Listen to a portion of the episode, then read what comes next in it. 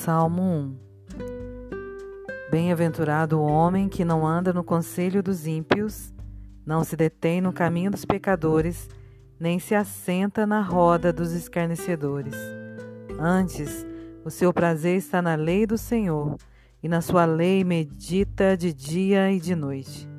Ele é como árvore plantada junto à corrente de águas, que no devido tempo dá o seu fruto, e cuja folhagem não murcha e tudo quanto ele faz será bem-sucedido. Os ímpios não são assim, são, porém, como a palha que o vento dispersa. Por isso, os perversos não prevalecerão no juízo, nem os pecadores na congregação dos justos, pois o Senhor conhece o caminho dos justos, mas o caminho dos ímpios perecerá.